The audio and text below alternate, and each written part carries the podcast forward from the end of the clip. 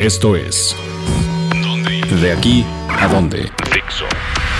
¿Qué tal amigos de Dónde Ir? En esta ocasión les traemos información sobre uno de los barrios más divertidos de la Ciudad de México, el barrio coreano.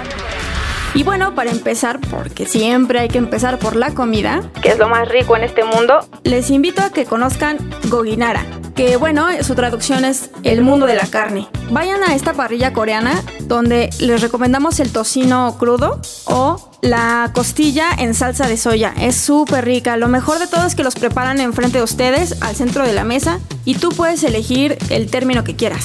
Acompáñalo con cualquiera de las guarniciones que están alrededor de la mesa.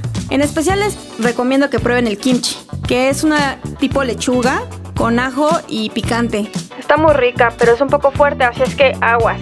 Y bueno, acompáñenlo con un refresco de aloe. Dejen de lado de la coca y atrévanse a probar este refresco que es súper rico y viene directamente de Corea.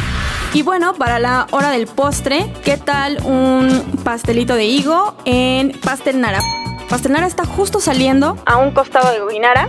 Y bueno, ahí les recomendamos, aparte de, las, de los pasteles, las galletas y el bingsu, que es un postre muy coreano, que bueno, si algunos ya lo conocen, saben y no me dejarán mentir que es delicioso. Es un tipo raspado que pueden bañar con un poco de té verde o frijol rojo. Es súper rico. Y en especial, les reitero, la torta de higo es buenísima, que si no me equivoco tiene mascarpone.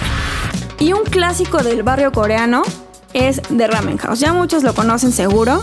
Y bueno, aparte de probar el típico ramen, que ya sabemos que es súper rico, atrévanse a probar el vegetariano. Es delicioso. es delicioso. Aparte de eso, en la parte de arriba casi no se ve, pero hay una tienda.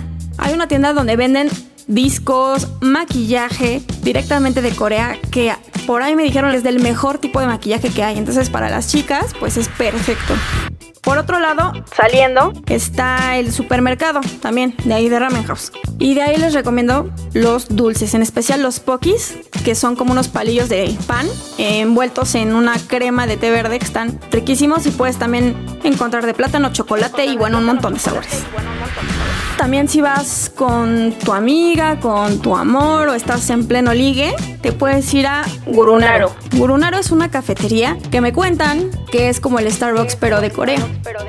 Al parecer hay en cada esquina uno y bueno, en esta cafetería de casi tres pisos, si no es que son cuatro con la planta baja, les recomiendo que prueben en esta temporada el frappé blanco con pudín y caramelo o fresas y que tienen una gran cantidad de tapioca que es muy muy muy rico y es muy dulce. Si no quieren algo tan tan dulce, pueden probar el wine soda, que como su nombre lo dice, tiene un poquito de vino. Es muy rico y no es tan dulce. Y bueno, para compartir, ¿qué tal un honey butter bread con una bola de crema chantilly encima? Suena bastante gordo, pero vale la pena las calorías. Esta fue nuestra recomendación en dónde ir. Visiten el barrio coreano. Si quieren más información y darse una idea de las instalaciones de estos lugares, pueden visitar dondeir.com y cuéntanos sus experiencias en las redes sociales. Hasta la próxima. Dixo presentó el de la revista Dónde Ir. El diseño de audio de esta producción estuvo a cargo de Aldo Ruiz.